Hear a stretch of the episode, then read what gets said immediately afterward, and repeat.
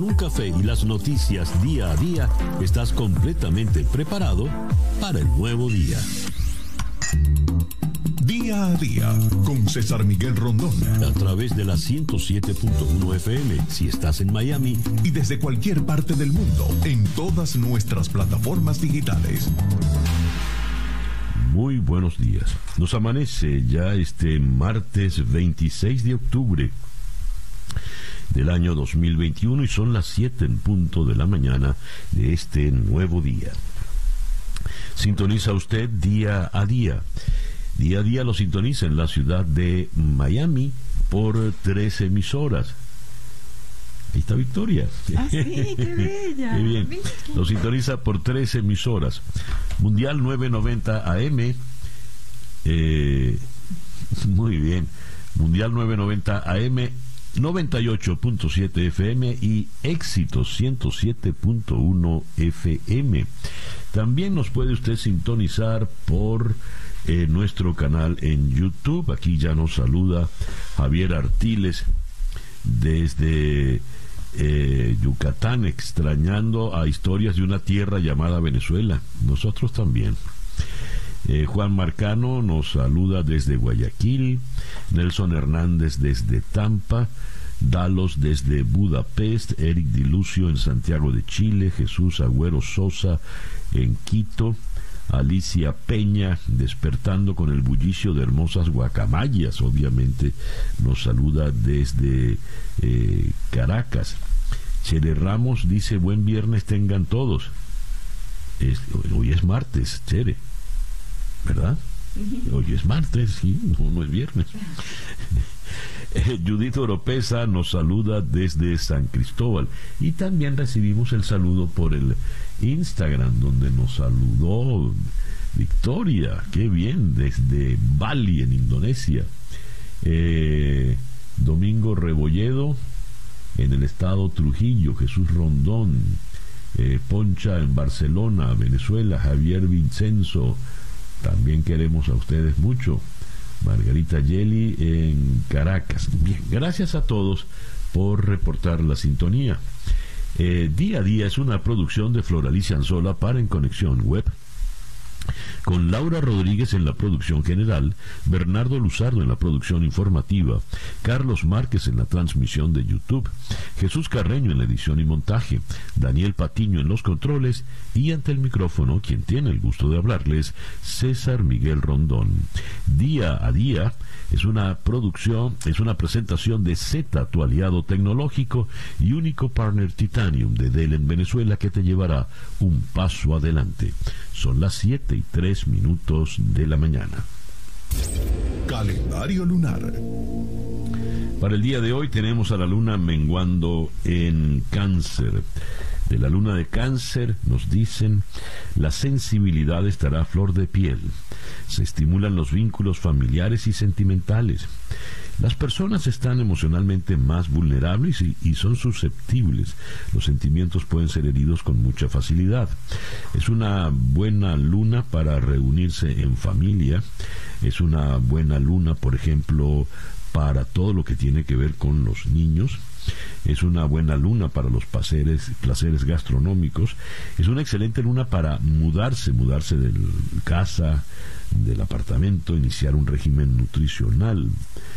Pues bien, es una luna muy, muy variada, pero sobre todo es la luna de los románticos, de los sentimientos. Resumiendo, luna menguante en cáncer, sol en escorpio, cuando nos amanece este martes 26 de octubre del año 2021 y que sea este para todos en cualquier rincón del planeta que usted se encuentre, sea en Bali, Indonesia, o en Budapest, Hungría, o en Caracas, Venezuela, o en Miami, en la Florida, sea este para todos el mejor día posible. El reloj indica en este momento las 7 y 4 minutos de la mañana. Escuchemos ahora el reporte meteorológico en la voz de Alfredo Finale. Muy buenos días, Alfredo.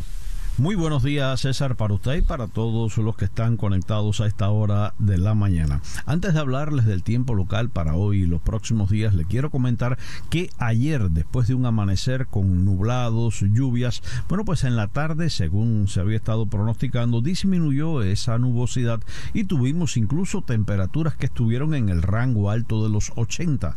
Miami llegaba a 88 grados Fahrenheit, 3 grados por encima de lo normal para esta fecha, incluso llegó a 90 en sectores de Kendall. Hoy estamos amaneciendo con temperaturas de 79 grados a esta hora en Miami, cielos parcialmente nublados y vientos débiles del oeste. Estos vientos del oeste se van a mantener durante esta jornada, propiciando que sea otro día cálido y a diferencia del día de ayer, hoy solo cielos parcialmente nublados y realmente bajo el potencial de lluvias, no más allá de un 10 a un 20%. Más más bajo aún, prácticamente nada para el día de mañana. Luego, para el día jueves, llega un nuevo frente a nuestra área. Va a tener la capacidad de incrementar nubosidad y potencial de lluvias. Y lo mejor viene detrás de ese frente, es decir, después del jueves, viene entonces un descenso de las temperaturas que estarían cayendo para el fin de semana por debajo de lo normal para esta época. Estamos esperando temperaturas mínimas para sábado y domingo inferiores a 70 grados Fahrenheit en buena parte del área del sur de la península. Si eso es acá en nuestra zona, desde ahora les estoy recomendando a las personas que vayan a estar viajando un poco más hacia el norte que vayan preparados. ¿Por qué? Porque hacia la zona central del estado las temperaturas mínimas estarían durante este próximo fin de semana en el rango medio de los 50. Hacia la parte norte del estado de Florida estarían en el rango bajo de los 50 y en los altos 40 hacia zonas de Atalanta en Georgia. Esto sin hablar si se va a estar moviendo hacia el noreste, hacia la región de Nueva York o un poco más hacia el oeste, la zona de Chicago, que pudiese estar cayendo al rango bajo de los 40. Este sería prácticamente el primer descenso de las temperaturas de este invierno que no promete ser muy frío para nuestra área. Recuerden que le habíamos comentado en días anteriores que según estudios de la NASA y pronósticos de la NASA, bueno, pues por supuesto este invierno iba a tener la particularidad de ser un poco más cálido de lo normal y más seco. Bueno, pues para hoy temperaturas máximas que vuelven a quedar en el rango alto de los 80 entre 87 a 90 grados Fahrenheit. Muy buenos días para todos. Muchísimas gracias, Alfredo. Alfredo Finales, el meteorólogo de nuestra emisora hermana, actualidad 1040 AM en la ciudad de Miami. Son las 7 y 8 minutos de la mañana acá en día a día. Las noticias de hoy en Estados Unidos. Facebook es noticia en esta mañana porque se han filtrado unos documentos internos, grandes titulares en los principales diarios del país. Eh, van para Facebook. Por ejemplo, le escuche usted este titular en The Washington Post. Cinco puntos por cualquier eh, emoticón, eh, que, que muestre rabia, disgusto. Emoticón. Bueno, gracias por usted es joven, yo no. Eh, cinco puntos por un emoticón que demuestre rabia. Un punto apenas por un like, por un me gusta. Así es como la fórmula de Facebook alimentaba los, los algoritmos. Los eh, ingenieros de Facebook le daban mucho más valor a las reacciones de odio y de rabia. Eh, más abajo otro, otro titular el indiscutible daño que ha causado Facebook. Eh, las revelaciones nos dicen que Mark Zuckerberg, el CEO, que además ejerce una especie de poder dictatorial sobre la empresa, eh, escogía siempre crecimiento por encima de seguridad. Eh, las filtraciones de Facebook muestran cómo el periodismo de investigación está cambiando realmente en el mundo, que es lo que nos trae a, estas revelaciones. Leo, por ejemplo, de AP. Facebook La empresa está perdiendo el control de su producto y de lo poco que le queda de una imagen cuidadosamente cultivada de empresa benevolente que simplemente trata de conectar al mundo. Miles de páginas de documentos internos suministrados al Congreso por una ejecutiva de la firma pintan una compañía con muchos conflictos, en la que abunda la información acerca del daño que causa, pero no las soluciones, ni tampoco se percibe una voluntad de actuar.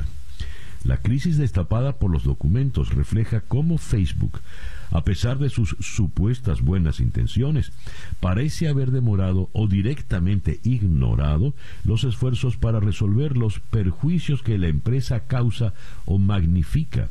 Revelan numerosas instancias en las que investigadores o empleados descubren problemas que la firma pasa por alto y en última instancia la responsabilidad por el estado de cosas recae en el CEO Mark Zuckerberg, quien ejerce lo que un ex empleado describió como un poder dictatorial sobre la firma que recopila información y ofrece servicios gratis a unos 3 mil millones de personas en todo el mundo.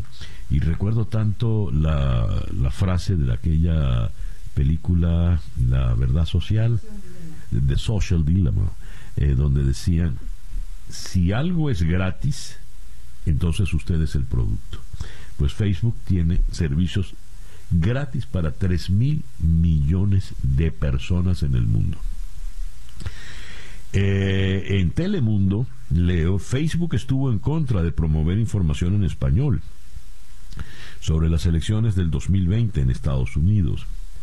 Eh, más revelaciones de los papeles de Facebook evidencian que Mark Zuckerberg se negó a realizar una campaña en español a través de WhatsApp que tenía el objetivo de motivar a las personas a registrarse para votar en las elecciones presidenciales. Zuckerberg se negó. Esta es una de las revelaciones de los documentos filtrados de Facebook en los cuales empleados del gigante de las redes sociales denuncian que la compañía amplifica grupos violentos y no tiene interés alguno en eliminar los discursos de odio. Los documentos fueron obtenidos eh, y revisados por un consorcio de organizaciones de noticias, entre ellas NBC News, cadena hermana de noticias eh, Telemundo. Empiezan a salir muchas cosas a la luz pública. Eh, tengo en otras informaciones, hablando de cómo se van manipulando las cosas, el gobernador Greg Abbott de Texas aprueba el rediseño de los distritos electorales. La información viene desde Austin. El gobernador Greg Abbott aprobó ayer el rediseño de los mapas electorales que trazan un camino más seguro para la mayoría republicana, dejando a la oposición con la esperanza de que los tribunales bloqueen los distritos manipulados antes de que puedan utilizarse para los comicios del 2022. Abbott aprobó los mapas ayer según informó una portavoz, la oficina del gobernador no realizó, no realizó, sin embargo, un anuncio al respecto. Grupos defensores de los derechos civiles ya interpusieron demandas para acusar a los cartógrafos republicanos de marginar a los residentes latinos y de raza negra que han llevado al rápido crecimiento del Estado. Texas sumó 4 millones de nuevos residentes desde el 2010, pero en virtud de los nuevos mapas trazados por la Cámara de Representantes Federal, los republicanos no añadieron ningún nuevo distrito donde los hispanos sean mayoría. Y claro, ellos asumen que los hispanos van a votar eh, demócrata. Eh, otra información, los menores de 18 años y personas de decenas de países con escasez de vacunas contra el COVID estarán exentos de las nuevas reglas que requerirán que la mayoría de los viajeros que lleguen a Estados Unidos estén inoculados, según anunció ayer el gobierno del presidente Biden. El gobierno requerirá que las aerolíneas recopilen información de contacto de los pasajeros, independientemente de si están vacunados, con el fin de ayudar con el rastreo de contactos en casos de que fuera necesario. A partir del 8 de noviembre, los adultos extranjeros no inmigrantes que viajen a Estados Unidos deberán estar completamente vacunados, salvo excepciones limitadas y todos los viajeros deberán hacerse la prueba diagnóstica de COVID-19 antes de abordar un avión con destino al país. Además, se endurecerán las restricciones para los estadounidenses y extranjeros que no estén completamente vacunados. La nueva política se anuncia en un momento en que el gobierno del presidente Biden se aleja de las restricciones que prohíben los viajes no esenciales desde varias decenas de países la mayoría de los de Europa, China, Brasil, Sudáfrica, India e Irán, y en su lugar se enfoca en clasificar a las personas de riesgo que representan para otros. También refleja que la Casa Blanca está utilizando los requisitos de vacunación como una herramienta para presionar que más estadounidenses se vacunen, al hacerles que sea problemático permanecer sin inocularse y eh, Estados Unidos congela 600 millones en ayudas a Sudán tras el golpe de Estado, pero del golpe de Estado nos ocupamos cuando pasemos las noticias del mundo. Son las 7 y 19 minutos de la mañana. Estas son las noticias de Venezuela. Tengo la primera página virtual del Nacional de Caracas. Fiscal de la Corte Penal Internacional visitará Venezuela, estará cinco días en el país. Karim Khan comenzó ayer un recorrido por América Latina que incluye Colombia y Venezuela. Durante la gira, la delegación se reunirá con autoridades, miembros del Poder Judicial y representantes del cuerpo diplomático, así como con organizaciones de la sociedad civil y no gubernamentales. Estará en Bogotá hasta el viernes 29 y de allí viajará a Caracas donde permanecerá hasta el miércoles 3 de noviembre. La Corte Penal Internacional tiene abierto desde febrero de 2018 un examen preliminar a Venezuela por abusos de las fuerzas de seguridad y violación de derechos humanos en las manifestaciones ocurridas desde abril de 2017 y en las cárceles. Aunque no se ha decidido, la exfiscal Fatou Bensouda dijo en junio, antes de dejar el cargo, que existe una base razonable para creer que se cometieron crímenes que competen a la Corte. Por otra parte, Juan Guaidó dijo la Corte Penal Internacional podrá constatar las denuncias sobre violaciones de derechos. Agradecemos la visita del fiscal Karim Khan y su equipo técnico. Su presencia servirá para constatar las denuncias que se han hecho ante la instancia que dirige por crímenes de lesa humanidad y violación de derechos humanos en Venezuela. Eso lo escribió Guaidó en el Twitter. Temor por el retorno. En las calles de Caracas se pudo observar la presencia de estudiantes que se dirigían a los centros educativos aunque la afluencia fue menor que la usual antes de la pandemia. Algunos padres están de acuerdo con el regreso a clases presenciales, pero otros prefieren no enviar a sus hijos a los colegios por considerar que no hay condiciones de bioseguridad que eviten el contagio de COVID y garanticen su salud. Eh, leo acá, miembros del cártel del Golfo ayudaron a la captura de eh, su líder Otoniel. Y otra noticia que se destaca, Maduro prometió que invertirá 40 millones de dólares en la Universidad Central de Venezuela. Aunque durante más de dos décadas las necesidades de la Universidad Central de Venezuela fueron ignoradas e incluso todavía le adeudan parte de los recursos del presupuesto correspondiente a 2020 y del año en curso, no ha recibido ni un bolívar el jefe del oficialismo parece haber descubierto la existencia e importancia de la máxima casa de estudios del país. No solo la visitó durante la noche la semana pasada, sino que el domingo anunció la disposición de millones de dólares para su recuperación. Aseguró que se están ejecutando 44 obras de reconstrucción estructural de la institución que dijo tenían abandonada. La tendría abandonada él que no le pasó ningún tipo de, de presupuesto. Hablando de, de la universidad, eh, José Guerra pregunta, ¿de dónde salieron esos 40 millones de dólares para la Universidad Central si no hay ley de presupuesto aprobada? Dijo Guerra que en las obras participan cinco empresas especializadas en construcción y 1.100 trabajadores en 44 frentes de trabajo. No, eso no lo dijo Guerra, eso lo dijo eh, Nicolás Maduro. Lo que dice Guerra es cínicamente Maduro dice que asignó 40 millones para recuperar una universidad central que Chávez y él destruyeron. Pregunto, ¿de dónde salieron los 40 millones si no hay ley de presupuesto aprobada? ¿Por qué se permitió que la crisis llegara a este punto? Para intervenir la Universidad Central de Venezuela. En, en otras informaciones sobre Venezuela, Luisa Ortega Díaz pide asilo en España. Ortega señala en un comunicado remitido a la agencia EFE que el pasado 13 de octubre realizó los trámites de solicitud de asilo político en España, asistida por su asesor jurídico, el abogado Ismael Oliver. Ella está desde el 2017 en Colombia. ¿Por qué pide ahora que le lleven a, a España? ¿No se siente segura en Colombia? Con regreso, con relación al regreso a clases, eh, según CNN, se reanudan las clases presenciales a pesar de la ola de contagios por el COVID. Tras más de año y medio de clases virtuales, ayer Venezuela retomó las clases presenciales.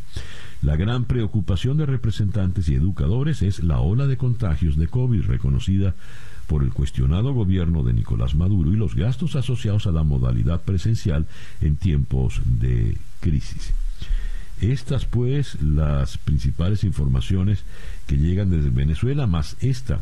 La Iglesia Católica Venezolana conmemora el nacimiento del beato José Gregorio Hernández. Nació eh, un 25 de noviembre, de octubre, hace 157 años.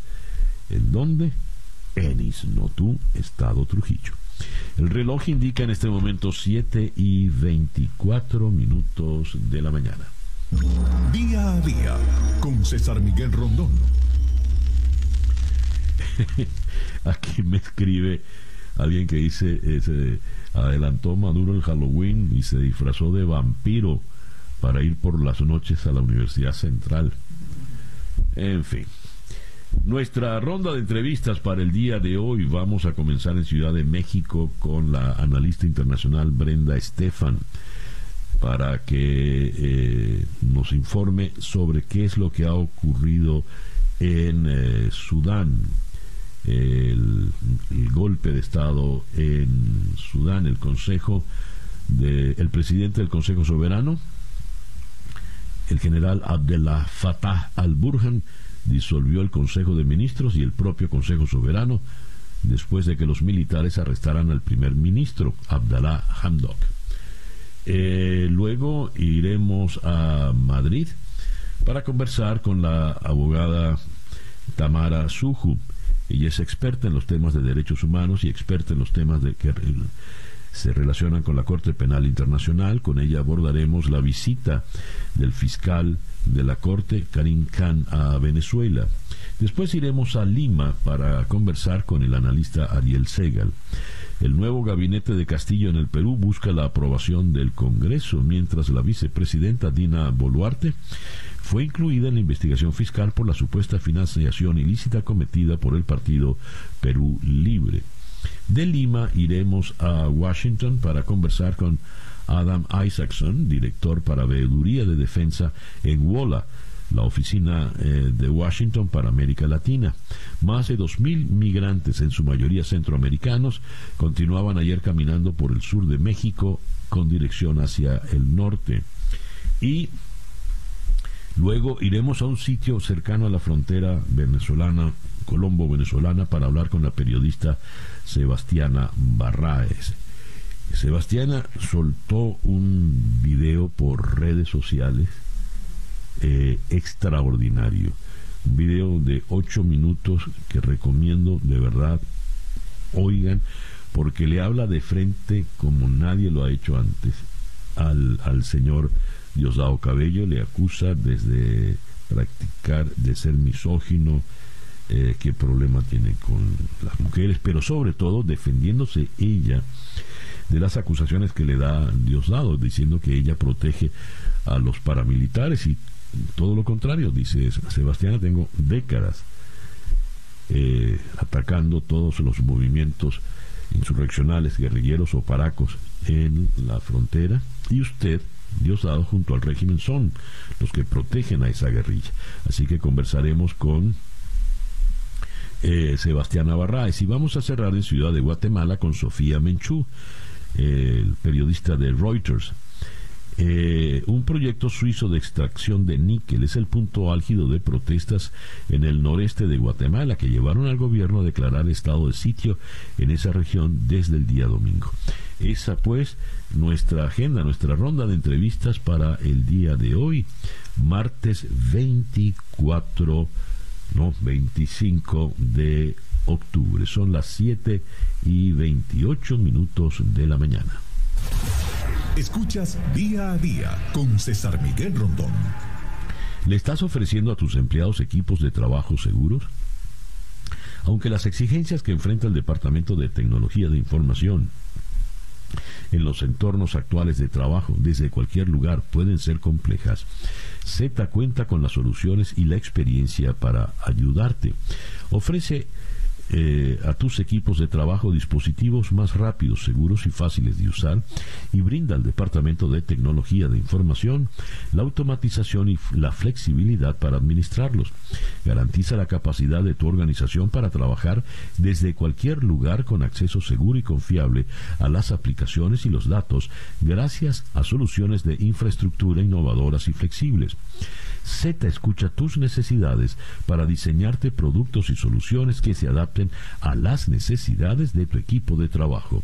Z es el único partner Titanium de Dell en Venezuela que te llevará un paso adelante. Síguelos en Z Piso LA, Z con doble T. La página web z.la, Z, tu aliado tecnológico. Son las 7 y 29 minutos de la mañana, una pequeña pausa y ya regresamos con el editorial de Día a Día. Para estar completamente informado, Antes de salir y que usted debe conocer. día a día, con César Miguel Rondón.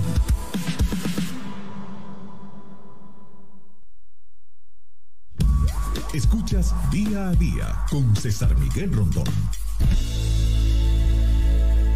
Son las 7 y 31 minutos de la mañana. Esta tarde a las 7 horas del este en conexión por TVV Network vamos a conversar en Washington con la profesora en Georgetown University, Lila Abed, a propósito del golpe de Estado en Sudán. Luego en Ginebra conversaremos con la embajadora defensora de derechos humanos María Alejandra Aristigueta a propósito de la visita de Karim Khan, fiscal de la Corte Penal Internacional a Venezuela. Luego en Caracas conversaremos con el periodista Arnaldo Espinosa, especializado en tecnología a propósito de la filtración de los papeles de Facebook y el escándalo que se ha desatado. Y vamos a cerrar en la ciudad de Nueva York con la periodista Celia Mendoza. Estados Unidos reveló reglas para ingresar a Estados Unidos a partir del 8 de noviembre. ¿En qué consisten esas reglas? ¿A quiénes van a beneficiar y a quiénes van a perjudicar?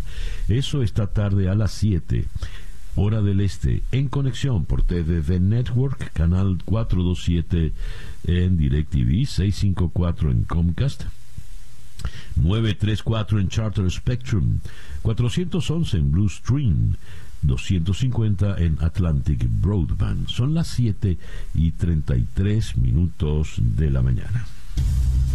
El editorial con César Miguel Rondón. La señora Fatwa Bensouda, quien hasta el mes de junio fue fiscal de la Corte Penal Internacional, fue señalada por sectores opositores venezolanos vinculados a la defensa de los derechos humanos de actuar con cierta lenidad en el caso de Venezuela. Sin embargo, cuando la fiscal Bensouda sale de la oficina, deja constancia de que, en efecto, según sus investigaciones, en Venezuela se han cometido eh, crímenes y delitos que ameritan eh, el concurso, la participación de la Corte Penal Internacional. Toma el testigo entonces el británico Karim Khan, quien es el nuevo fiscal, y él decide ir a Venezuela. Va a dos países críticos en el tema de derechos humanos en, nuestro, en nuestra región, Colombia y Venezuela. Eh, ¿Qué va a hacer en Venezuela? Según leo, en esta reseña de prensa. Durante la visita, el señor Khan participará en encuentros con distintos interesados, en particular reuniones de alto nivel con las autoridades, el Poder Judicial y representantes del cuerpo diplomático, así como con organizaciones de la sociedad civil y organizaciones no gubernamentales. Estoy convencido de que el estrechamiento de las relaciones y la cooperación con los estados eh, que forman parte mejorará el funcionamiento del régimen del Estatuto de Roma en consonancia con el principio de complementariedad. La comunicación es esencial para explicar el mandato de la Fiscalía y la Corte Penal Internacional y fomentar la confianza de las partes interesadas. Eso dijo textualmente el señor Khan, quien afirma espera con interés la oportunidad de escuchar y aprender de este mi primer viaje a la región. En el caso de Venezuela, la Corte tiene abiertas dos investigaciones preliminares, de las cuales la más antigua, la de Venezuela, deriva de una denuncia presentada por varios países del Grupo de Lima y confirmada en febrero de 2018. Sobre la mesa están los supuestos abusos cometidos por las fuerzas chavistas desde abril del 2017 y en términos generales la represión de las protestas convocadas contra el régimen de Maduro. Por otro lado, en el 2020, la oficina del entonces fiscal Bensouda señaló que hay indicios razonables de que pudieron cometerse crímenes de lesa humanidad en Venezuela. Por supuesto, el régimen se encargará de dorarle la píldora al fiscal Khan, se encargará de barrer la alfombra por donde él vaya a pasar. Pero un fiscal de esta envergadura pues viene con ojo avisor. No se va a dejar engañar. Evidentemente no. Así que hay que cifrar muchas esperanzas en esta visita. El reloj indica en este momento las 7 y 36 minutos de la mañana. El reloj indica en este momento las 7 y 40 minutos de la mañana de este martes 26 de octubre. Curioso porque una oyente, Chere Ramos, dijo feliz viernes. Y yo dije, no, no es viernes, es martes. Y bien, ahora hay una confusión sobre si el programa es grabado o no. No, no es grabado. Este programa nunca es grabado. 7 y 40 minutos de la mañana. Esto es día a día. Noticias de Cuba. Esto es terrible. La Fiscalía de La Habana pide entre 13 y 27 años de cárcel para adolescentes y jóvenes cubanos que se manifestaron el 11 de julio. La Fiscalía Provincial de La Habana comenzó a utilizar el delito de sedición para enjuiciar a adolescentes y jóvenes cubanos de la Guinera y Mantilla, eh, que participaron en las protestas del 11 y 12 de julio pasado, en esos barrios de la capital. Esto lo denuncia el Grupo Defensor de Derechos Humanos Justicia 11J. Esta ONG, que ha trabajado junto al Centro de Asesoría Legal Cuba Lex en la lista de detenidos tras el 11J, detalló las peticiones de los fiscales para 76 manifestantes capitalinos. Tenga usted una idea. El régimen pide, por ejemplo, 13 años por los delitos de sedición y hurto de Giuseppe Belaunzarán Guada. Giuseppe tiene apenas 16 años. Lázaro Noel Urguelles Fajardo tiene 17 años. 15 años de prisión para Nelson Néstor Rivero Garzón, de 17 años. Jensi Jorge Machado González, de 18, condenado a 15 años. Frank Daniel Roy Sotolongo, de 19 años. Y así van. 16 eh, años de prisión para eh, Brian Piloto Pupo, de 16 años. Esto es una crueldad sin límites. Leo en otra información, se cruzó un límite que nunca debió ser cruzado, advierte un sacerdote cubano sobre las llamadas brigadas de respuesta rápida. El sacerdote cubano Alberto Reyes advirtió que con la creación de las denominadas brigadas de respuesta rápida, turbas de paramilitares organizadas por el régimen cubano para agredir físicamente a los ciudadanos que protestan, se cruzó un límite que nunca debió ser cruzado. A propósito del nuevo llamado de Miguel Díaz Canel a sus adeptos a cerrar filas y enfrentar cualquier manifestación contra el régimen, en referencia a la marcha cívica por el cambio convocada para el 15 de noviembre. El párroco de la arquidiócesis de Camagüey compartió esta reflexión en su muro de Facebook brigadas de violencia rápida. Eh, así las llama él. Y el régimen está eh, desplegando imágenes en redes y medios de comunicación para amedrentar a los que quieren participar en la marcha cívica. Varios trabajadores posando con palos en las manos, un hombre mostrando con orgullo una piedra y unos vecinos captados por la cámara haciendo pruebas de tiro con fusiles. Las fotos se han publicado en los últimos días en las redes sociales y están acompañadas de mensajes contra los mercenarios y provocadores de la marcha del 15N.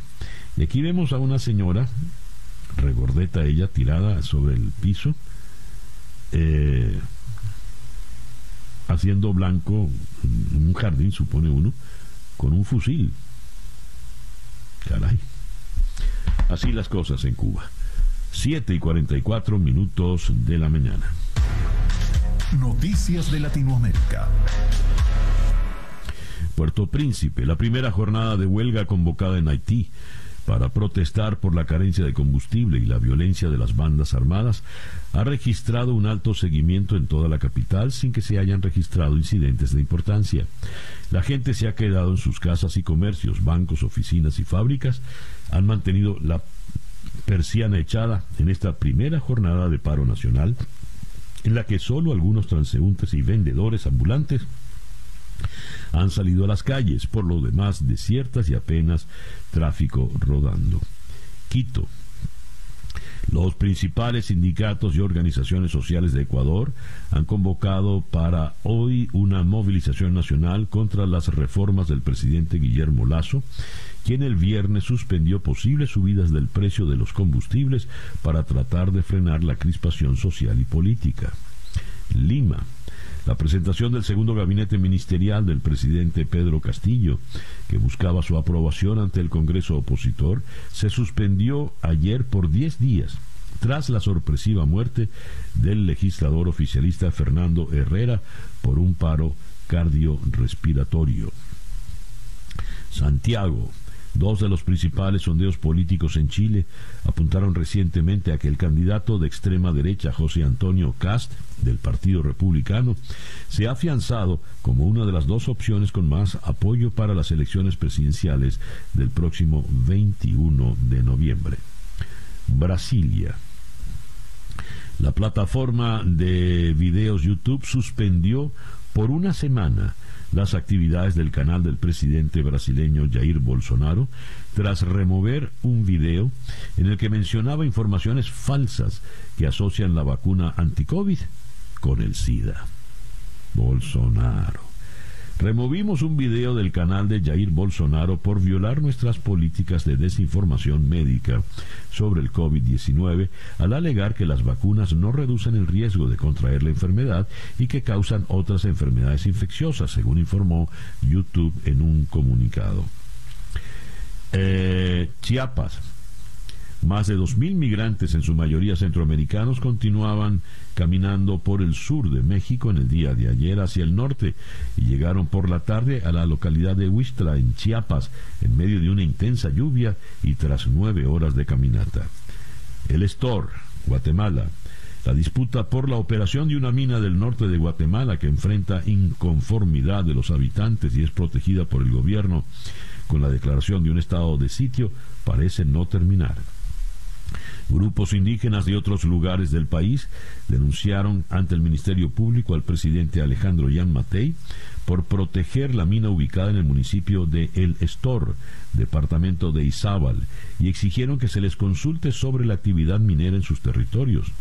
Martín Toc, líder de los 48 cantones, una organización que representa a la comunidad indígena de Totonicapán, encabezó una marcha de autoridades locales para presentar la denuncia. Son las 7 y 47 minutos de la mañana. La información del mundo día a día. Hartum, el general sudanés Abdel Fattah al-Burhan, disolvió las autoridades de transición del país, cuyos miembros civiles fueron mayoritariamente detenidos, y decretó el estado de emergencia, mientras que en las calles ya hubo más de tres muertos y decenas de heridos entre los manifestantes pro democracia.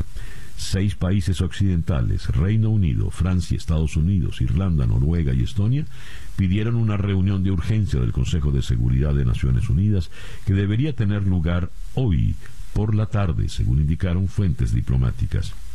Ámsterdam. La Agencia Europea de Medicamentos, EMA, dijo que un refuerzo de la vacuna de Moderna contra el COVID puede considerarse para personas de 18 años o más. En un comunicado, el regulador de medicamentos de la Unión Europea dijo que su análisis demostró que una tercera inyección de Moderna, que generalmente se suministra en un esquema de dos dosis, al menos seis meses después de la segunda dosis, condujo a un aumento en los niveles de anticuerpos en adultos cuyos niveles estaban disminuyendo. Bruselas Nueve países de la Unión Europea, entre ellos Alemania, unieron fuerzas para decir que no apoyarán una reforma al mercado energético previo a una reunión de emergencia hoy de los ministros de energía del bloque en Luxemburgo. La crisis energética que está impactando los recibos de luz de comercios y consumidores ya es reconocida por los líderes de la Unión Europea, pero establecer una respuesta común dentro del bloque de 27 Estados miembros para lidiar con su impacto ha resultado problemático. Londres. Millones de trabajadores con salarios bajos en Gran Bretaña recibirán el próximo año un aumento de sueldo debido a la inflación, después de que el gobierno indicara ayer que regulará el aumento al salario mínimo nacional a 9,50 libras, unos 13 dólares. La hora de la actual tasa es de 8,91 libras, 12,25 dólares. 7 y 49 minutos de la mañana acá en día a día. 7 y 52 minutos de la mañana. En las noticias internacionales destaca el golpe de Estado llevado adelante en Sudán, en el África, y las noticias preocupantes que vienen de su capital, de Jartum. Vamos ahora hasta Ciudad de México para conversar con la analista internacional Brenda Estefan. Brenda, muy buenos días. Gracias por atendernos.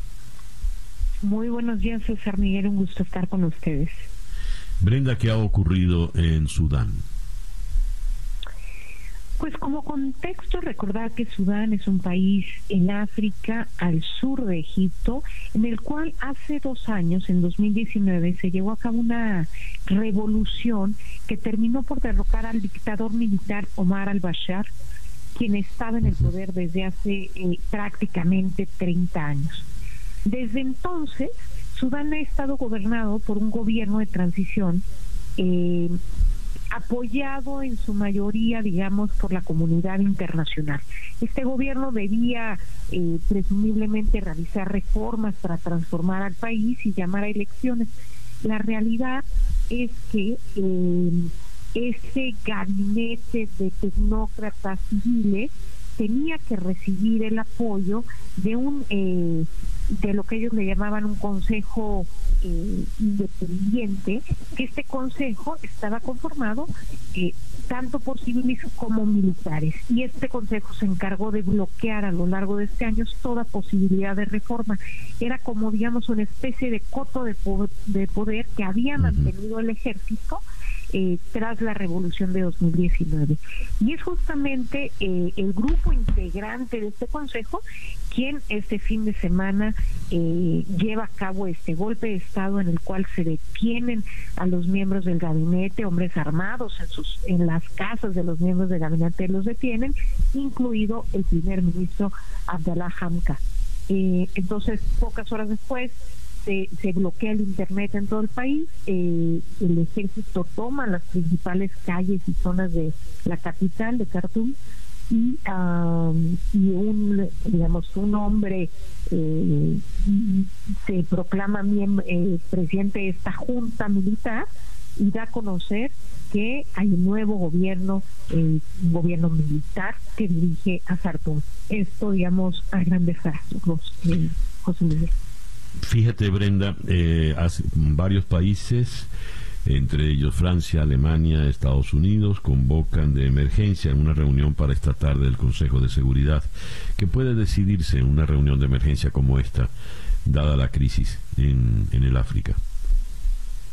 Mira, la verdad es que me parece que el ejército el sudanés ya había descartado, digamos, eh, cualquier tipo de apoyo internacional. Por el contrario, ellos sabían eh, que eh, la comunidad internacional estaría en contra de esta decisión. Un día antes del golpe de Estado había estado ahí un, un enviado del gobierno estadounidense, estaba ahí en Khartoum, y justamente el día del golpe un eh, emisario de la Unión Europea volaba como la capital sudanesa para hacer eh, gestiones eh, con pues con el ejército buscando evitar el escenario que estamos viendo. creo que el ejército sudanés sabía que iba a tener un costo internacional importante pero eh, decidió de todas maneras dar este golpe de Estado porque estaba eh, teniendo perder el poco eh, poder o el poder disminuido que le quedaba. Entonces, me parece que no recibirán el apoyo de la comunidad internacional, que desde luego ha condenado los hechos, pero me parece que no habrá mucho más que hacer. habrá que ver si de plano la comunidad internacional está dispuesta a intervenir militarmente eh, de alguna forma, pero si no fuese el caso, me parece que el ejército ya había dado por descontado, digamos, este, este descontento internacional con eh, pues con este golpe de estado que es muy tradicional digamos al estilo del siglo XX porque en los años recientes se llama golpe de estado muchas veces a cualquier cosa digamos a cosas que no necesariamente obedecen a una definición clásica de golpe de estado no la interrupción eh, de la consecuencia natural del poder político o de la transición natural del poder político evitada por eh, las armas del ejército. Y esta sí. digamos, es una definición del libro, la que estamos viendo en Sudán en este fin de semana y particularmente el día de ayer. Fíjate, Brenda, tal como lo dices, una definición del libro de golpe de Estado fue lo que ocurrió en Myanmar. Y allí se han quedado. ¿eh? La comunidad internacional ha reclamado, ha protestado, Aung eh, fue sacada de la escena, mm, arresto domiciliario y no ha pasado nada con ellos. Los, los militares continúan gobernando a sus anchas. ¿Ocurrirá lo mismo en Sudán? La enorme represión y el número eh, creciente de desaparecidos y presos políticos y de la presión, entre comillas, de la comunidad internacional. Lo cierto es que la Junta Militar sigue gobernando a Myanmar y yo creo, mucho me temo, que eso es lo que veremos también en Sudán. Es una pena porque Sudán, digamos, es un ejemplo de esta doble ola de revoluciones que sucedieron en, en, en Oriente Medio y el norte de África eh, digamos, desde la tunecina, ah, lo que se llamó la primavera árabe, hasta la revolución eh, de Sudán, que se da más en el marco de la que se dio también en el Líbano en el 2019. Y pareciera que todas están este, naufragando, como que es la contrarrevolución la que por hoy, el día de hoy, tiene mayor peso y mayor fuerza en todos estos países que parecieran haber intentado democratizar a sus países, pero que a la larga eh, no ha habido ninguno de estos esfuerzos eh, que realmente cuaje y que dé resultados, eh, digamos, de, eh, profunda democratización para estos países del norte de África y Medio Oriente. Brenda, te agradezco mucho que nos hayas atendido en la mañana de hoy. Un gusto platicar con ustedes, José Miguel. Que tengan un buen día. Gracias. Brenda Estefan, analista internacional desde Ciudad de México. Ocho en punto de la mañana, una pequeña pausa y ya regresamos en día a día. Para estar completamente informado antes de salir y que usted debe conocer. Día a día. Con César Miguel Rondón. El reloj indica en este momento las 8 y 6 minutos de la mañana. Hicimos nuestra, nuestro comentario editorial en el día de hoy con la visita que hará a Venezuela y a Colombia el fiscal de la Corte Penal Internacional, el británico Karim Khan. En concreto en Venezuela, ¿qué se puede esperar de esta visita? Si alguien nos puede ah, aclarar y ahondar en el tema, es la doctora Tamara Suju, abogado penalista, especialista en derechos humanos, quien conoce muy, muy bien, desde el Estatuto de Roma hasta la Corte Penal Internacional, a qué debemos atenernos. Vamos hasta Madrid. Tamara, muy buenos días, muy buenas tardes por allá.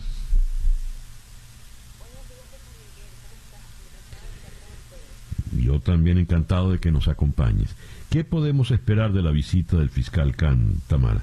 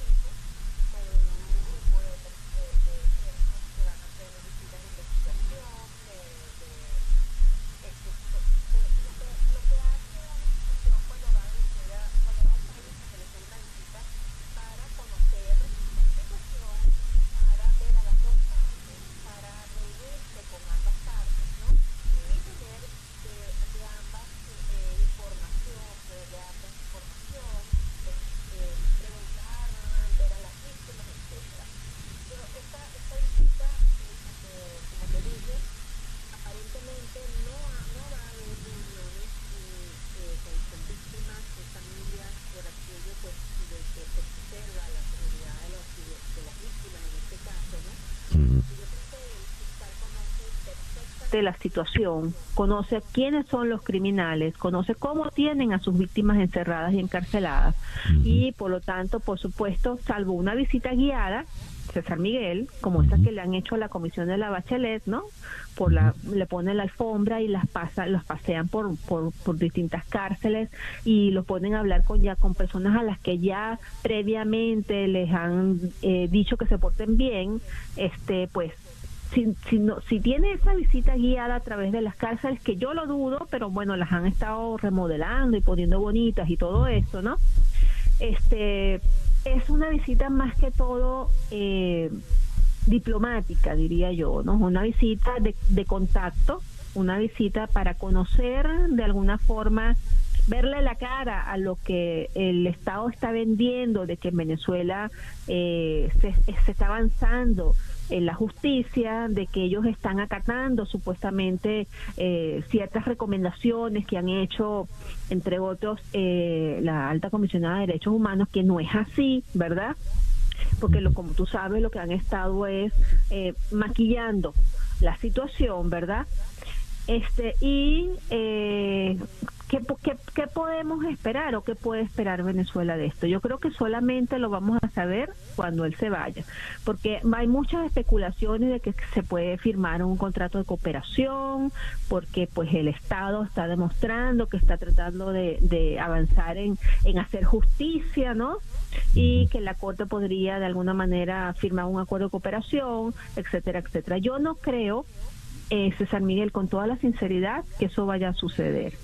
Porque si hay algo que tiene claro el fiscal en este momento es que en Venezuela no hay realmente justicia independiente y que no son los altos responsables que están acusados ante la Corte durante tantos años de haber sido inductores, cómplices y accionistas de crímenes de lesa humanidad, lo que le pueden decir a él que la cosa en Venezuela con el sistema de justicia está cambiando.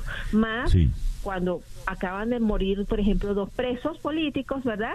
Uno asesinado y el otro por falta de atención médica, de alguna forma eh, eh, asesinado de forma inducida, ¿no? Sí. Entonces, Ahora, eh, Tamara, fíjate, Tamara, tú lo has dicho muy claro, ¿no? El, el fiscal sabe muy bien lo que está pasando, además tiene en sus manos el informe de la señora Bensouda, que ella misma sorprendió pues hasta muchos cuando dijo sí, en Venezuela hay motivos para una investigación sobre crímenes de lesa humanidad. Eh, y me parece muy clara la, descripción que has hecho. a lo mejor no le dan la visita a, la cárcel remodelada, como tú bien dices, pues barrerán debajo de la alfombra y le pondrán la alfombra roja para que él vea lo, lo más bonito posible. Pero este fiscal sabe muy bien qué está viendo. Digamos que viene a verle los ojos a los verdugos, porque sabe muy bien quiénes son los que dan las órdenes, ¿no?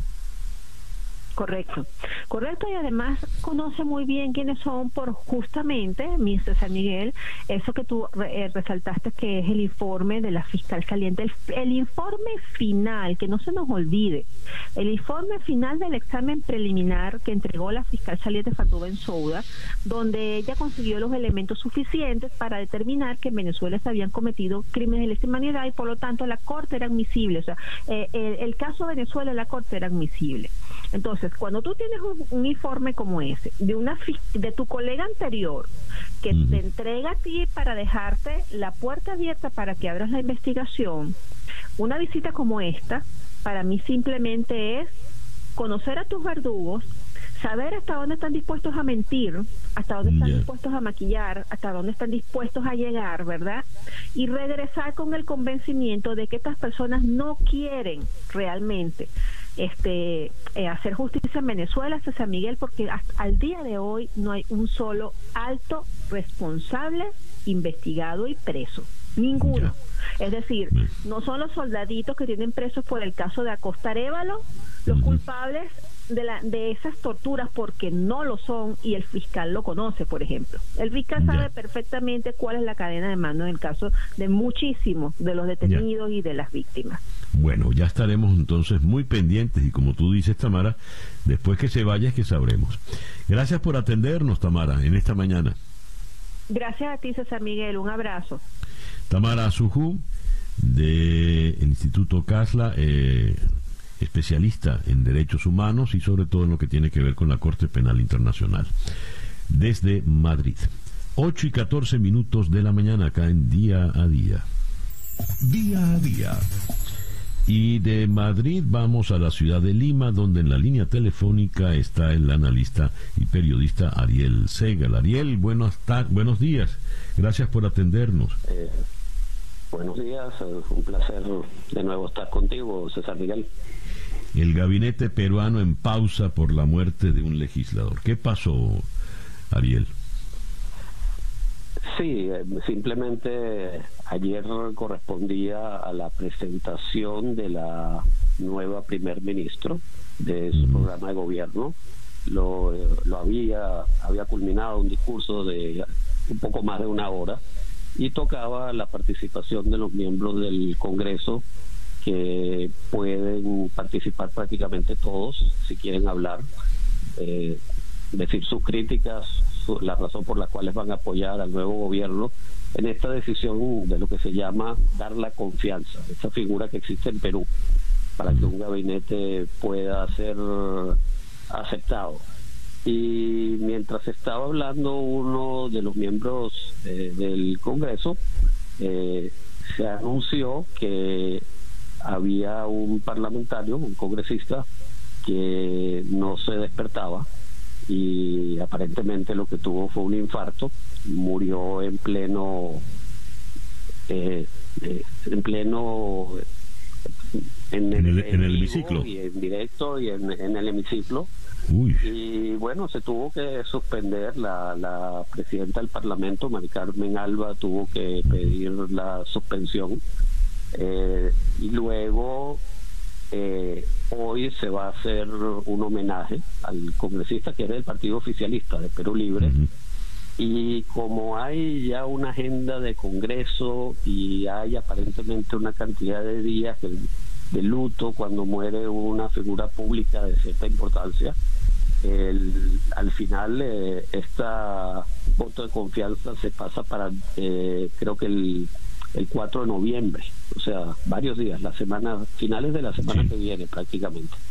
Ariel, el líder de, de Perú Libre, eh, que se sintió traicionado porque el nuevo gabinete es como muy proliberal, derechista, etcétera, dijo que no le daría el voto de confianza a, este gabinete. ¿Eso sigue planteado?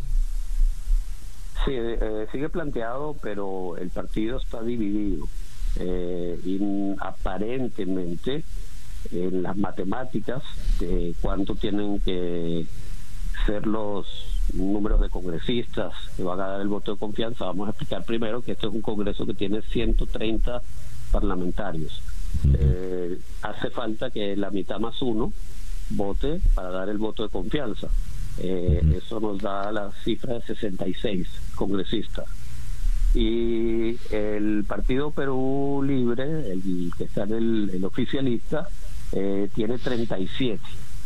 Eh, aparentemente hay dos bloques de, que pertenecen a ese partido. Uno es el de los fundadores, que son los de izquierda más radical, los seguidores de Vladimir Cerrón, que es el líder del partido, que no se pudo postular porque estaba cumpliendo una sentencia eh, de corrupción. Él fue gobernador de una provincia que se llama Junín, un departamento. Ahora, el, eh, en el bloque radical, aparentemente esos van a votar en contra de este gabinete. Hay un bloque que también, bueno, puede tener gente radical, pero es más el bloque de, personas vinculadas a la a la maestros, al sindicato de maestros, que es más la gente de Pedro Castillo. Eh, y aparentemente esos son 17 eh, congresistas de ese partido que van a votar a favor. Entonces, da la impresión, por lo menos por el discurso hasta el momento, de que 17 van a votar por el gabinete y el resto de los 37, es decir, 20, van a votar en contra. Entonces, si a eso le unimos 44 votos que ya son definitivos de los tres partidos de derecha, que han ya dicho que van a votar por no confianza, eh, nos acercamos a 60, pero ya depende de partidos de centro que no se han pronunciado todavía si se llega o no se llega al número mágico de 66 eh, para que el gabinete obtenga confianza. Dios, pero Castillo la tiene muy difícil, muy eh, es muy complicado todos los pasos que ha dado en su breve tiempo en el en el poder, ¿no? Nada le ha resultado fácil. Lo que pasa es que el, el peor enemigo de Castillo es el mismo. Eh, primero, por no solo por su discurso limitado, eh, en realidad es una persona eh, mm, es una persona que tiene ciertas limitaciones, eh, vamos a ponerlo de esa manera, limitaciones intelectuales, y dejémoslo en ese en ese aspecto, pero por el otro lado, él, él está atrapado dentro del partido porque ese no es un partido natural para él. Eh, simplemente estaban buscando un candidato más o menos conocido. Castillo se había vuelto un sindicalista algo radical, que era medianamente conocido por los peruanos. Y entonces Vladimir Cerrón lo invitó a ser el candidato del partido, ya que él no, no podía lanzarse. Y sabía que para poder tener un chance de obtener una cantidad de parlamentarios eh, eh, importante, la figura de Castillo le ayudaba. Yo creo que ni en sus sueños más salvajes se imaginaban que iban a llegar al poder. Eh, entonces eso se refleja en esta forma de gobierno tan caótico, tan desordenado. Y lo segundo es tratar de mantener tranquilo a Cerrón y a la vez mantener tranquila la oposición. Y lo tercero vendría a ser el asunto de que a veces nombra ciertos ministros, y aquí está el cuestionamiento el del interior y el de educación, que son muy radicales, eh, incluso con acusaciones penales, no sentenciados, pero sí acusados. Sí, un cuadro muy difícil. Ariel, te agradezco mucho que nos hayas atendido en la mañana de hoy. Bueno, muchas gracias. Un placer. Ariel Segal, desde la ciudad de Lima, 8 y 21 minutos de la mañana en día a día. Las 8 y 24 minutos de la mañana. Leo la caravana denominada por la justicia, la dignidad y la libertad del pueblo migrante y conformada por extranjeros de al menos ocho nacionalidades, partió el sábado desde Tapachula y seguía su paso por la carretera costera de Chiapas tras pernoctar en la localidad de Huehuetan. Y este es el rumbo que siguen hacia Ciudad de México. Dicen un millar de migrantes Vamos a analizar este tema con Adam Isaacson, eh, director para la veeduría de WOLA. WOLA es la Washington Office for Latin America, la oficina de Washington para América Latina. Washington. Adam, muy buenos días. Gracias por atendernos.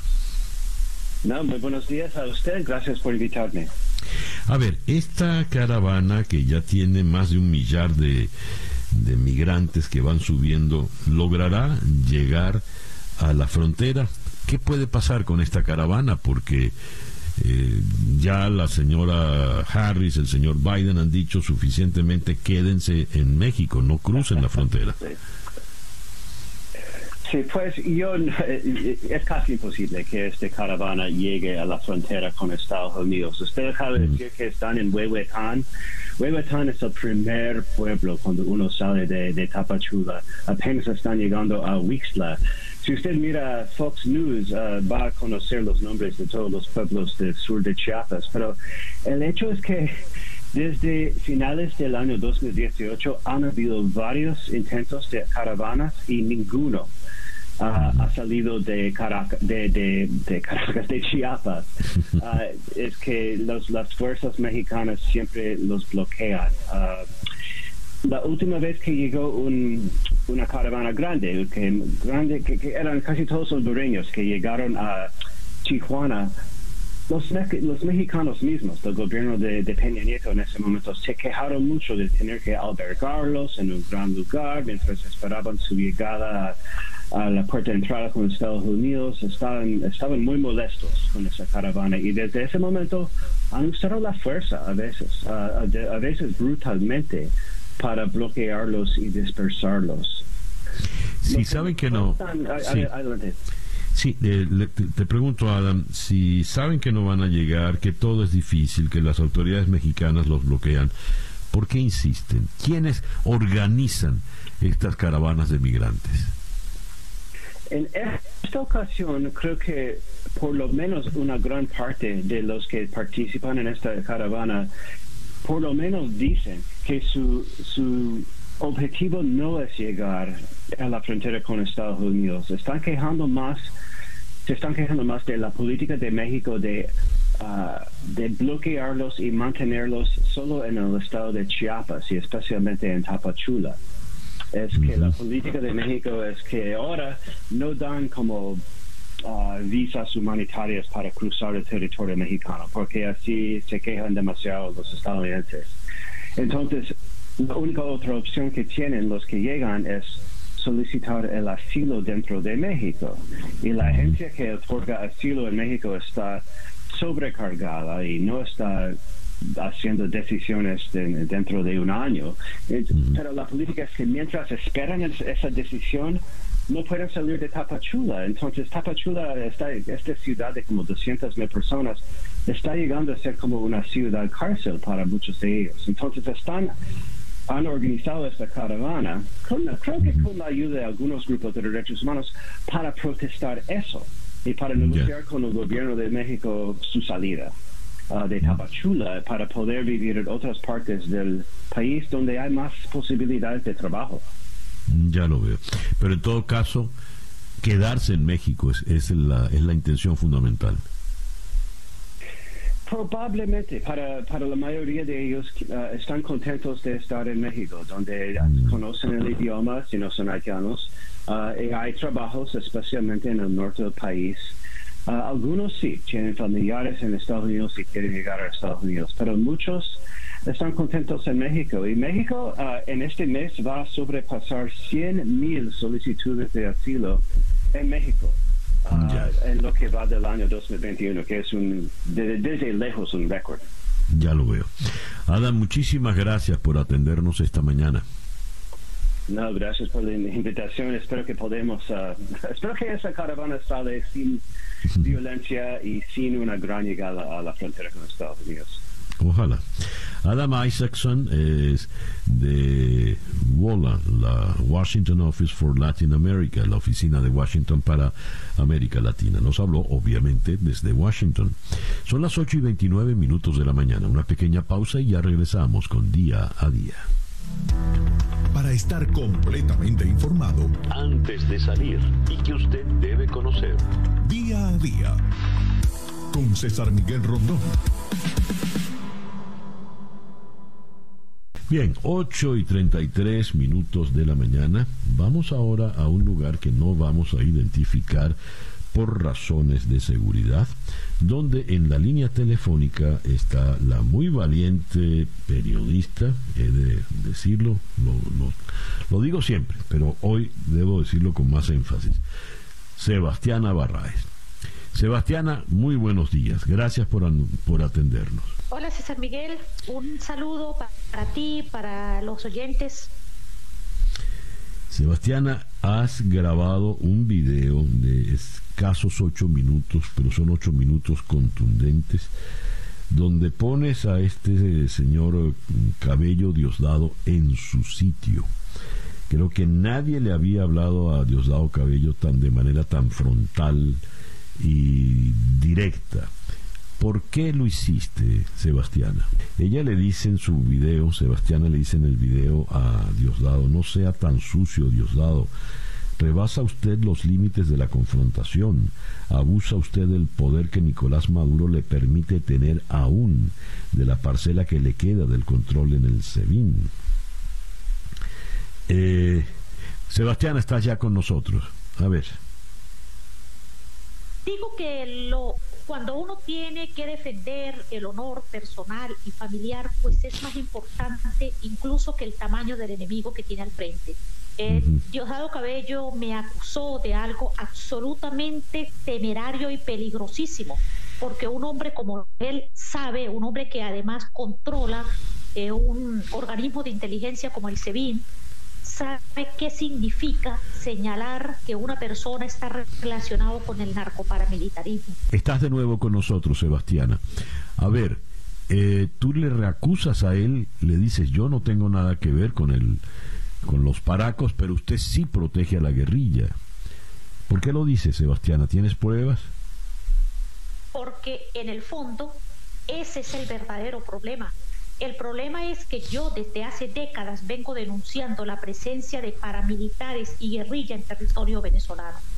Y el único afán de los eh, líderes del régimen venezolano es proteger a la guerrilla colombiana a la que considera una aliada.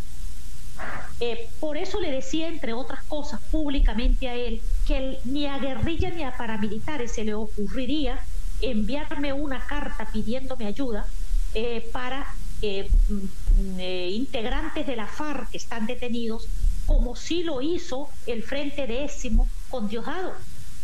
Y obviamente que le piden ayuda eh, públicamente, pero también recordemos que cuando ocurrieron los sucesos de abril y marzo del 2021 en la victoria del Estado Apure, la guerrilla cuando secuestra a un grupo de militares venezolanos eh, los militares eh, le piden a Diosdado que interceda, es porque sin duda hay una relación manifiesta y estrecha de él con este grupo, eh, con estos grupos guerrilleros. A mí lo que me parece absolutamente inadmisible es que Diosdado pretenda señalarme de lo que precisamente ellos hacen, que es la relación con los grupos este, irregulares y me señala en este caso con los grupos con, con, los grupos paramilitares porque es que son lo contrario en territorio venezolano de la guerrilla, pero en el fondo son lo mismo, son grupos irregulares relacionados con el narcotráfico, eh, grupos que vienen desde Colombia a nuestro territorio. Sebastiana, dijiste algo muy importante has dicho, el señor Cabello tiene relación con la guerrilla. La guerrilla se dedica al narcotráfico. ¿La relación del señor Cabello con la guerrilla es por el narcotráfico? Yo no sé por qué sea, presumo principalmente que sea porque consideran a la guerrilla un aliado, eh, lo hacen entre otras cosas por razones ideológicas, porque los consideran aliados en la defensa de la revolución bolivariana. Pero yo me pregunto, César Miguel y estimados oyentes, ¿basta que los intereses de la revolución eh, estén por encima de lo que significa el país, comprometer al país, ser traidores a la patria, entregar nuestro territorio a fuerzas irregulares que tienen un interés primordial en las rutas de narcotráfico. Cierra la idea, por favor, porque nos está costando mucho. Adelante. Sí, es que tuve que moverme del lugar y obviamente hace difícil la comunicación. A ver, yo creo que el, la relación con grupos eh, guerrilleros, paramilitares, relacionados con el narcotráfico, entre otras cosas, tiene un interés para el, el régimen venezolano el, principal interés de, los, de, esos grupos irregulares, tanto guerrillas como paramilitares, es el interés de las rutas del narcotráfico que atraviesan el territorio venezolano. Los señalamientos de Sebastián Barraez han sido muy, muy duros, muy fuertes, y recomiendo, pues, a los que les interese el tema, que busquen en redes sociales, ya se ha hecho viral el video donde ella enfrenta, como nadie antes lo ha hecho, a Diosdado Cabello. El reloj nos indica en este momento 8 y 44 minutos de la mañana, esto es día a día. El reloj indica 8 y 47 minutos de la mañana. Vamos ahora a Ciudad de Guatemala, donde en la línea telefónica está la periodista de Reuters, Sofía Menchú. Sofía, muy buenos días. Muy buenos días y muchas gracias por la invitación. A ver, Sofía, ¿Qué es lo que ha ocurrido con esta mina en Guatemala, en el norte de Guatemala, que el presidente Jan Matei ha decretado una suerte de estado de excepción, de toque de queda alrededor de la mina para protegerla de grupos eh, indígenas. ¿Qué es, la, ¿Qué es la mina y por qué los, los eh, indígenas se le, se le oponen? ¿Qué ocurre allí? Ya. Bueno, eh, en esa parte del Estor, en la región de Izabal, eh, acá en Guatemala, opera una mina que es de la compañía guatemalteca de níquel. Esta compañía es subsidiaria de Solway Investment Group, que es una firma de capital ruso y que también comparte y, que digamos que es de Suecia, eh, de Suiza, perdón, y también tiene capital ruso ellos comenzaron con la exploración de un nuevo explotación de un nuevo proyecto minero en 2011. Sin embargo, las comunidades que que están alrededor, eh, pues se, oponen a, a, esta explotación de ese nuevo proyecto minero debido a que ellos argumentan que esta explotación ha estado afectando los ríos y los lagos alrededor de, de este lugar. Entonces, eh, las comunidades pidieron que se hiciera una consulta popular. Eh, la Corte de Constitucionalidad, una de las máximas cortes del país, le ordenó al final, después de varios eh, trámites legales, a la mina que cesara el trabajo y que acudiera la, y que tomara en cuenta, ¿verdad?, hacer esta consulta popular que en teoría se debería de realizar los primeros días de noviembre del próximo mes. Entonces, eh, la mina, según las personas, eh, comenzó de nuevo a pasar eh, camiones, a trasladar material y todo para trabajar. ahorita a principios de este mes. Entonces la gente lo que hizo fue poner una especie de campamento y bloquear la entrada de la mina. Entonces cerraron el paso desde principios de este mes eh, con el tiempo, ¿verdad? Esto fue poniéndose más y más tenso hasta que entre viernes y fin de semana pasado em, hubo enfrentamientos ya, digamos, el gobierno mandó a la policía para que desalojaran a las personas, para que dejaran pasar estos camiones hacia, hacia la mina y al final hubo enfrentamientos, policías heridos, algunas de las personas también heridas y eh, ya el domingo el presidente salió eh, con una publicación en el medio social en donde declaraba este estado de sitio, ¿verdad? Entonces ahora las personas pues tienen toque de queda a las seis de la tarde ya todos tienen que estar encerrados en sus casas y enviaron pues un contingente bastante grande del ejército que acompaña a la policía a patrullar en toda esta parte de ahí del store. Y obviamente pues desbloquearon el camino y al parecer pues los camiones retomaron eh, su trabajo dentro de la mina. Sofía, ¿el presidente Yamatei tiene alguna relación con esta empresa propietaria de la mina? ¿Cómo, perdón? El presidente de Guatemala, Yamatei, ¿tiene alguna relación, eh, alguna vinculación con la empresa propietaria de la mina?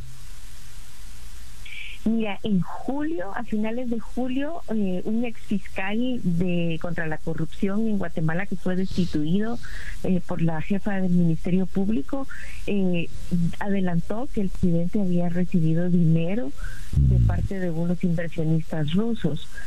días después, o casi meses después, en New York Times, ellos publicaron una entrevista con este mismo fiscal Sandoval quien les comentó de que el de que él tenía información, pruebas, chats eh, y varias eh, documentaciones más, en donde él podía comprobarle que el presidente había recibido eh, una fuerte suma de dinero, no se sabe cuánto, enrollada dentro de una alfombra que los rusos ligados a esta empresa minera le habían enviado a su a su casa. Eh, todo esto, digamos, el, presidente y la fiscalía lo han negado. De hecho, inicialmente se comenzaron, la fiscalía dijo que iba a haber una investigación para este caso de los rusos y la alfombra.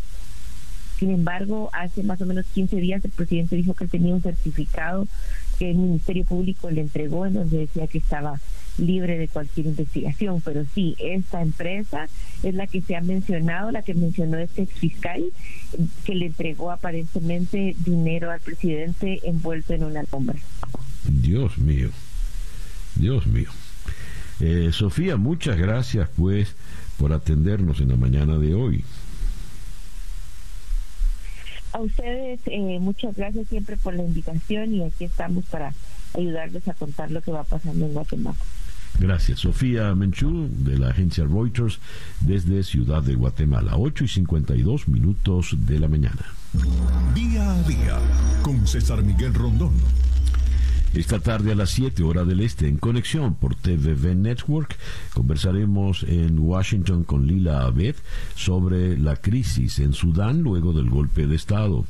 En eh, Ginebra conversaremos con la defensora de derechos humanos, María Alejandra Aristigueta, a propósito de la visita del fiscal de la Corte Penal Internacional a Venezuela. Conversaremos con el periodista Arnaldo Espinosa en Caracas sobre los papeles de Facebook. Y cerraremos en Nueva York con Celia Mendoza.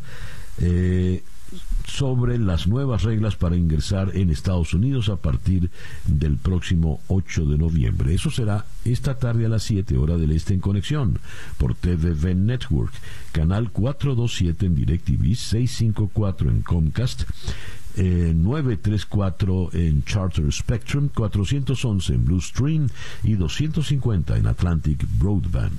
8 y 53 minutos de la mañana. Día a día es una producción de Flor Alicia Anzola para En Conexión Web con Laura Rodríguez en la producción general, Bernardo Luzardo en la producción informativa, Carlos Márquez en la transmisión de YouTube, Jesús Carreño en la edición y montaje, Daniel Patiño en los controles y ante el micrófono, quien tuvo el gusto de hablarles, César Miguel Rondón.